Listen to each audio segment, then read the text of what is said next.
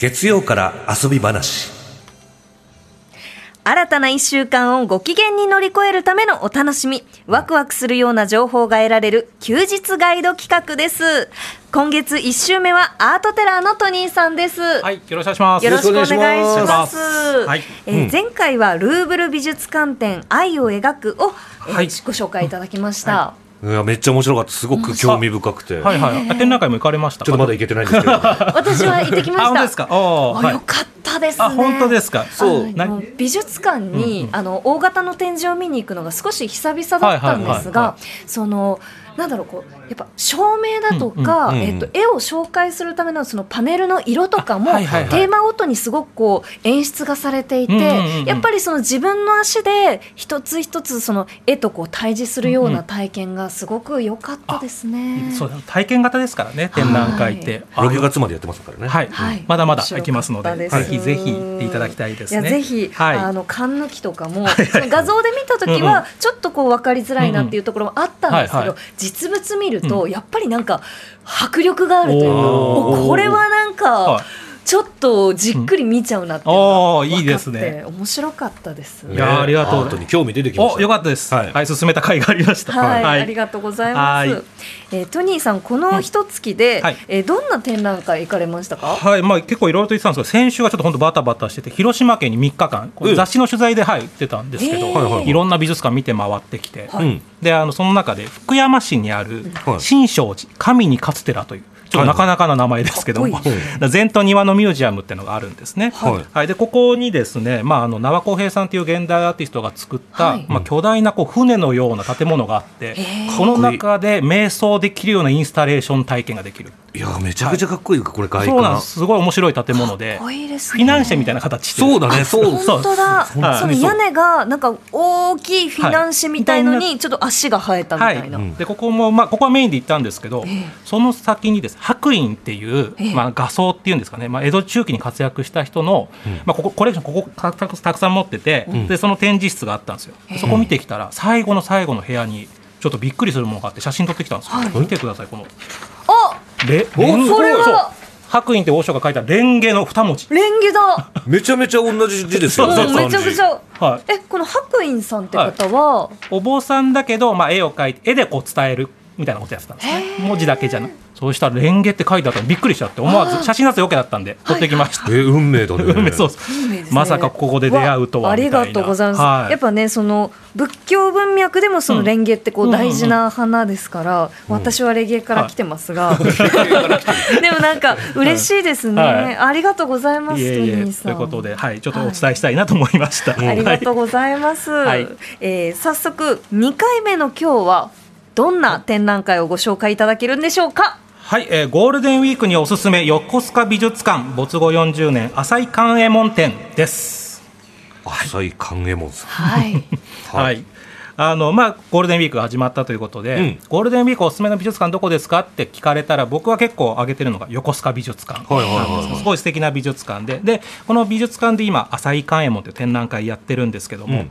まあ、今回あのレンゲさんに、まあ、多分ご存知だと思うんで、はい。え？知ってるんですか、はい。もう浅井寛右衛門って言ったら、はい。電線好きはみんな知ってますよ。電線好きみんな知ってる。かもしれないですね。うんでも僕初めてか。いやこれは本当一般の人でもほとんど知らない方の画家だと思います。あそうなんですね。が今日はちょっとその魅力を、うん。はいはいはい。はい。レンゲさんと話したいなと思い思いまして、ありがとうございます。はい、来ました。はい。はい。ほう、うんえそもそもなんですが、横須賀美術館ってどんなところなんですか？はい、えっ、とまあ横須賀ですから横須賀市がやってる美術館なんですけども、はい。観音崎公園っていうのがありまして、はい。そのところまあ駅からちょっと離れててバスとかで行くんですけども、うんえっ、と目の前が東京湾なんですね。あいいっすね。はい。でその東京湾でもえっ、と浦賀水道って言われてる場所らしくて、えっ、とその向かいが千葉県ですけども、うん。そこの間が7キロしかなくて東京湾で最も狭いとこ。反対側の千葉県がもう見えてるような、はいはいはいはい。面白いこうあ海のとこのもうその目の前にある美術館なんですけど建物が本当に面白くまず素敵でガラス張りの建物、うん。内側はこう、まあ、鉄板の建物があって、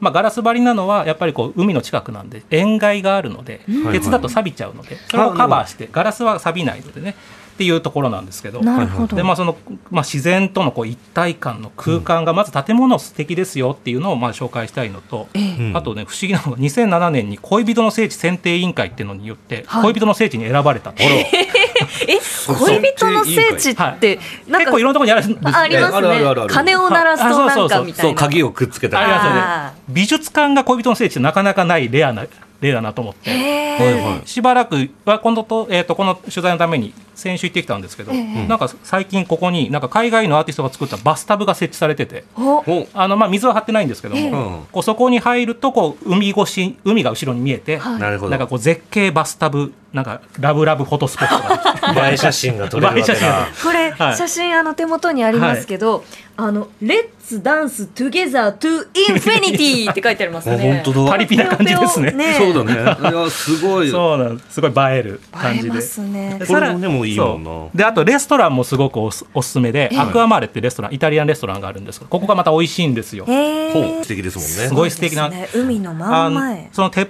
板の建物鉄板でできた建物が丸い窓がちょこちょこ入ってるんです、うんうん。でその丸い窓からその目の前に東京湾が見えて、で狭いってことはそこに船がこう行き来よくしてるのが見えるんですよ。はいはいはいだそれをぼーっと見てるだけでも本当楽しい美術だからお金払わなくて持って行ったら美術館の人は失礼ですけど無料スポットでも楽しい美術館って感じですかね。なんかすごく広い芝生もあって開放的な雰囲気ですね。で上は屋上庭園みたくなってて上から見る景色もまた素敵という。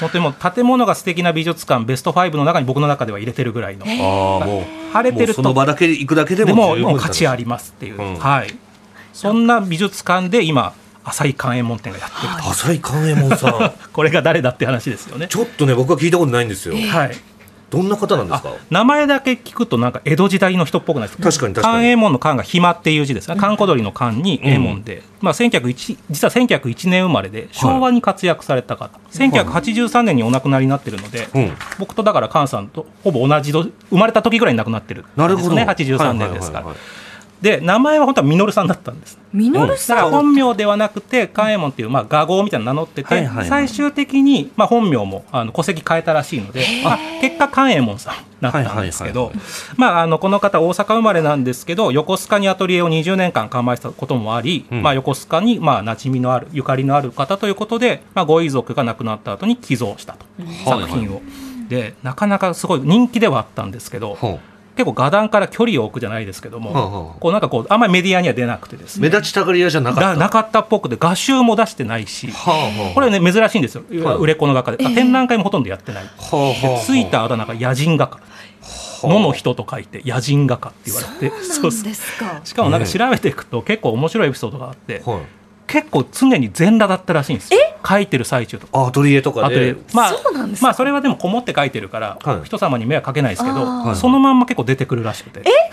出てくると全裸のまま出てきちゃって。それはもう そうだから奥様がびっな画家の友達と一緒に行った奥様がなんかびっくりしたエピソードがちょこちょこ書かれてるという。へはあ、じゃあ知る人ぞ知るみたいなはい。変わった画家なんだ。そうでもこの時代、まあ、結構売れっ子だったのでだから一世代前の世代だから僕らの上の世代上の上の世代ぐらいだったら、はいはい。まあ浅井海門で聞くとピンとくるかもしれない。うん、私はその自。分でその好きはない。その電線からつながった絵画しか知らなかったので、はいはいはい。こんななんかすっとんきょうな人だとは思いませんでした。ぶっ飛んだ人ですね。ぶっ飛んでますね。ほうほうほうほう。じゃあ、はい。ちょっとトニーさん、はい。今回の浅井寛右衛門展の注目作品何でしょうか、はい。まずは何といってもですね文部大臣賞を受賞した丘の上という作品です。丘の上。はい、これはあの文部省美術展え美術展覧会というのが昔あってですね、そこで文部大臣賞まあだから M1 のなんか賞を取ったような感じのまあ作品なんですがはい。これまあ今手元にお渡ししあ洋画なんますすね。洋画家ですね。はい。でまあ、この作品がですね、まあ、どういう作品かというと,、まあえー、とピカソっぽい雰囲気とか、あとボッティチェリっていうイタリアの画家が描いたあの「春」っていう作品の、い書かれてる人がにの着てた服っぽいの着てたりとかなんかいろんな要素がこうごちゃごちゃしてて、うん。でなんかあの今日テーマなんかパーティーだったんですけど、はいはい。パーティーっぽいことをしてるわけですピクニックみたいなこともしてるみたいな。この絵なんですけど独特の世界観というか、シュールな感じ。すっごいシュールで独特じゃないです。か、うん。この作品はまずでめちゃめちゃでかいっていうのがこの絵のポイントで、ええ。500号を超えててですね、500えー縦が大体268センチ、横が338センチぐらい、あ、もうだいぶ大きい。だいぶでかいです。超大作ですね。そうなんですよ。でこの作品が今回まあ展覧会に来てるんですけども、でかすぎてこのエピソードが面白くて窓ガラスあだからもう出せなかったんですね扉から。はいはいはい。出来上がったら。はいはいはいはい。なので窓ガラスを取り外してその窓ガラスの窓枠の中央の柱を切って出したっていうエピソード。は搬入もなんかそのその美術館の搬入口から入んなかったみたいなエピソードがあるぐらいとにかくとんでもないでかい絵を描いてうんでまあ賞を取ってこれでまあ華々しくこうデビューしたみたいな。あすごいな、はこれがその画壇にデビューしたはい。作品、まあ、結構、ねえー、と一般に知られるきっかけになった作品で、まあ、でもこの時の作風は、まあ、いわゆるこう洋画ですよね。だからこうシュールレアリズムっぽいけど、まあ、ピカソっぽいとか。うん。これがどうなっていくかってことです。この人どんどんどんどん変遷をしていくというか。ああ変えていくんだ、はい、作品のスタイルが。初期はこんな感じですはいはいシュール、はい。うんなんかこう全体的に淡い紫っぽい画面で、はい中央になんかこう牛のそうミノ頭っそうです。ねミノタウロスっぽい感じですぽいかね人とあとなんかこう女性がなんか踊っているような、夢の世界みたいなね。本当ですね。人のその大きさも結構まちまちだし、はい。うん。何のシーンって言われたらふんわりとパーティー？だいな。ぶ本当そうパーティーっぽい感じは。はい。はいはいありますよね。まあ本当シュールな絵を描いてたって感じですか圧ね倒されそう、はい。うん。まず本当にサイズがでかいので本物見ると多分圧倒はされる。とそうですね、いやなるほどね。これがどんどん変わっていくと。なっていくのかということですよね、うん。はい。じゃあ次に紹介する作品なんですけど、はい。じゃあバラという作品で。バラ。はいバラをたくさん描いてましてこれがほぼまあ晩年近くの作品と考えていただけるとうわちょっと全然変わってるな、はい、全然変わってません。たえっとですね、今、えー手元にある画像上が、えー、とその作品を正面から捉えたはい。画像、でみえー下にあるのがちょっと斜めから撮った写真なんですけえなどんでこういうふうに見える 全斜めから撮然印象が違いますね、はい、理由はですねの、はい、見ていただくと、はい。ちょっとその表面がボコボコしてるのに気づきます。斜めから撮った映像ですよね、この人の作品はもうとにかく厚塗りなんですよ、はあはあ。もうボッコボコと言ったらあれですけど、はいはいはい。なのであの初期の作品は結構薄塗りというか普通の絵だったんですけど、そうだんだんだんだんこう、まあ、絵の具がもりもりになっていくっていうのがこの人のスタイルというかですね。だから実物見ていただくとはい。圧がすごすぎます。はあ本当にもう もう圧倒される。圧倒されますさらに今手元にあるこのバラの絵はですね、はい。絶筆なんです。絶筆ということは最後に描いてもうだから書きかけと言いますか。だからまあ80超えてもこのお元気。お元気って言ったらあれかもしれないですけど、うん。結構ずーっとその厚塗りの作品を描いて。下の作品が？はい。下の作品もそうですね、ばえーこれ絶筆の作品です。ねはい。だからなんかちょっと途中感があるというか、うんうんそうなんそうなんでもまあ大体いつもこんな作風なので、ほんほんほん。まあ浅井買い物へ見に行くとやっぱこの厚塗り感にこう圧倒されるんじゃないかなという気がします、この色とりどりのバラで、まあその真正面から見ると、ん。本当ただカラフルな、うん。ねね。花の絵に見えますけど、ちょっとこう角度変えるともうもう。なんだろうその絵の具の塊がそのままボーンボーンってそうそうそう。乗ってるみたいな感じですね。ままさに本当そんな感じですね。ちょっと岩肌とかに近い感じで すね、ゴツゴツしてる感じ。そうそうそうそう。なんそうなんです。ね。はい。まあ、こういうふうにこの人はですね気に入ったものをいっぱい描きがちっていうのもちょっと一つ特徴なんですね。バラって何枚くらい描いてたんですか。いやちょっと僕もわかでもほう結構描いてるはずです。バラだけ描いたりとかあの焼き物を描いたりとかはい。こういろんな手あとドン・キホーテもたくさん描いてたへー。なんかドン・キホーテに疲れた画家みたいななんかあだ名がついたりとか、はいはいはいはい、まあ、そういう中一つハマると同じものを描きがちな人でもあるんですね。はい。うんうん。なるほど。そしてじゃあうん。次に紹介していただく作品は、はい、そしてそのまあ色とハマるこの浅井さんが最初にハマった画題と言ってもいいのが、はい、最初にちょっとお伝えした電線風景でございます。あそういうこと。はい、電線をまあとにかく描いてますと。うんそうなんですよ。だからレンゲさんが知ってるんだはい。そうだと思います。まあ、でも電線もだからもうもりもりすぎて線太すぎて言われないと電線って分かんない、あ確かにこれいきなり見させられて、はい、今これ何だと思うって言われたら俺ちょっと電線とは何なん ないですよね結構最初はあの静かな電線だったんですけど、はい描き続けていくにつれてこんな風になっていったみたいな感じですかね。はい、これも厚塗りで厚塗りですね。あの多分レンゲさんおあの行かれたと思うんですけども、はい。今日その時のまた、えー、2021年に開催された練馬区立美術館で展覧会があってですね、伝線絵画というですね本当だ。結構幻伝説の展覧会みたいなもの。最高の展示でした。電線オンリー？はい、電線が描かれた風景だけを集めた明治から現在までのっていう展覧会があった そうんなんでですすごいね。国内の電線が描かれた絵画がブワンとこう集まった、そう。であのこう図録もすごい読み応えがあって面白いんですよ、はこの展覧会でミスター電線風景と紹介されてたのが浅井寛右衛門。ああーもう大御所だ電線界の。電線絵画界のもうミスターですから。その電線を描いている作家の中でも、うん。電柱だけを描く方はいはいと、はい。はいその細く電線をこうスッとこう描かれる方いるんですけど、はいはい。浅井寛右衛門すごいですよね。はい、そうなんです。もう電線ばっかうわ本当だ すごくなんでこなんでこんな電線描いてるのかなっていうとですね田浦っていう、えっと、ところにアトリエを作ってたんですけど、はいはい。その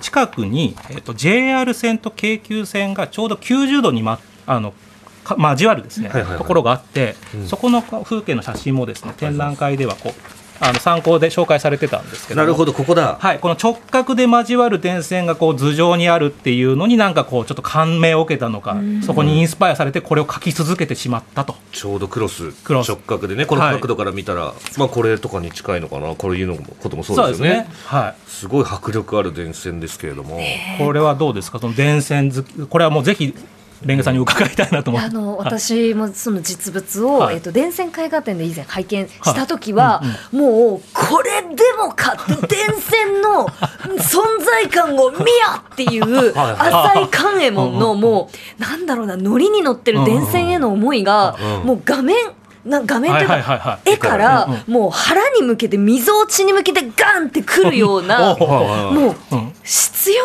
うん。うんうなん。その熱意を感じうんてもう一気に私ノックアウトされました。あじゃあもう。そっか、はいいや俺は今の話聞いて俺がちょっと若干弾くのは分かるんですけど、トニーさんも弾いてなかった そうです。俺もちょっとで電線絵画テラーにはなれないなと思います。今今。いやいやいや。だってトニーさんね、今回の浅井寛右衛門展をこうご紹介いただいてますから、うんうんうん。いやでも浅井寛右衛門さんはい。のこの作風とかって、やっぱりトニーさんこのいろんな画家たちの中でもかなり特徴的なんですかね？かなり特徴的じゃない。まあそもそも電線をこんなにオンリーでまあ一回書くことあってもこれを何度も何度も書いてん。飽きずにって言ったら失礼かもしれないですけど、うん。でその一個一個のやっぱ確かにパワーはすごすぎるので、今回の展覧会では3点。うんしか出てないんですけども、本当にたくさん書いてて横須賀美術館さんがたくさん持ってるので、うん。あの今回展覧会特別展って形ですけど常設展示室でも結構はい。展示することが多いので、そうなんだ。まあ、万が一今回展覧会逃したとしてもあの浅井海門のこのパンチの効いたみ電線風景が見れるんじゃないかなって気はしますかね。なるほど。は取りつかれてるんだ。い、取りつかれています。他の常設展もいろいろあるんですかね。ありますね、まあ、横須賀にまつわる作家さんとかが多いんですけども、まあ、もう一個ですねその横須賀美術館建物に谷内六郎館っていう建物があってですねここもちょっとおすすめでして、はい。うん。谷内六郎さんってご存知ですか？お二いや人は俺はちょっと分かんないですね。私もちょっと存じ上げずで。この谷内六郎さんの作品を、まあ、数持ってるのが横須賀美術館で、はい、谷内六郎さんの絵を持ってきました。これなんですけど、わいい。はい、見たことないですかね。おはい。どっかなんかな昭和ノスタルジックな絵と言いますか。そう。はい。めちゃくちゃ可愛い絵ですねこれ。はい、これですね、雑誌週刊新潮が創刊された1956年から81年に本人がお亡くなりになってるんですけども、この約25年間、ずっと表紙絵を描き続けた方。ははい。なので、こう週刊新潮の表紙、まあ、こんな感じですかね、表紙も一応。なんかね。うん。可愛いんですけどやっぱりそのなんかちょっとはい。切なさみたいなのもなんかありますね。なんかこう寂しさもなんか昭和ノスタルジックな感じの。なんかこう、はい。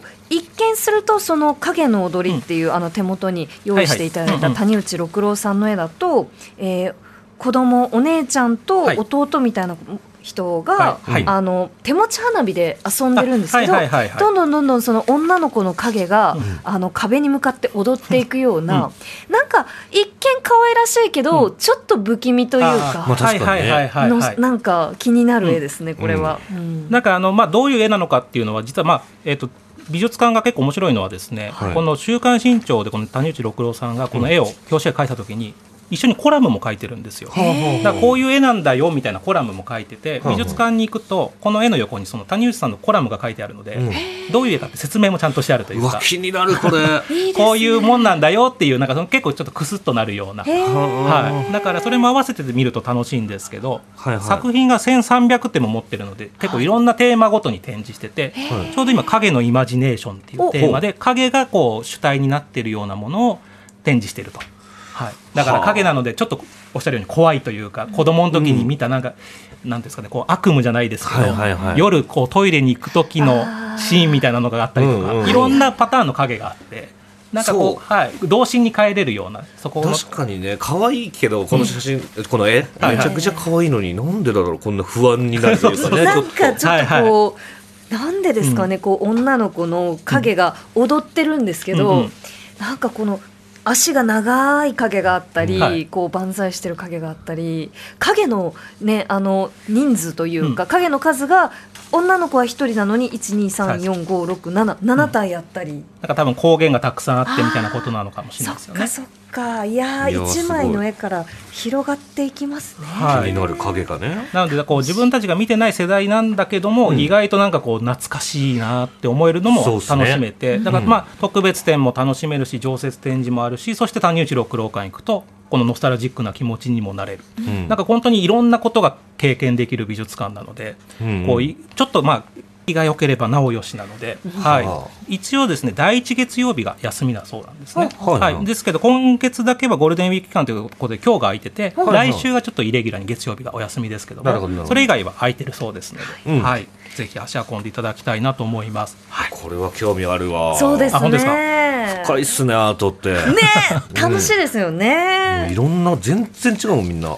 そうですね、い。や本当にあっという間のお時間でした。はい。ありがとうございました。はい。トニーさん、お知らせなんかありますかね？はい、えっと、5月6日、今週土曜日の夜9時45分から TBS ラジオのエンタメ満載、ここだけの話にゲスト出演しております。先週も出させていただいたんですけども、はい。えー西洋美術館、国立西洋美術館でやってるブルターニュ展の見どころを解説しています。はい。はい、あの行ったらやっぱあの野村さやかアナウンサーと山本里奈アナウンサーだったんですけど、はい。はい。はいブースがすごいいい匂いすぎて 華やかすぎて、はいはいはい。一瞬話すことは飛んでしまったの。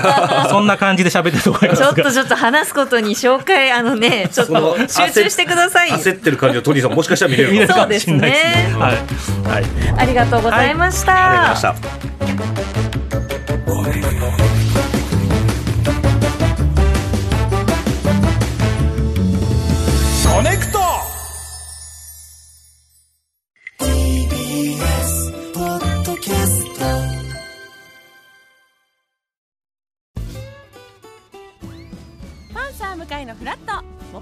パートナーを担当する横澤夏子です。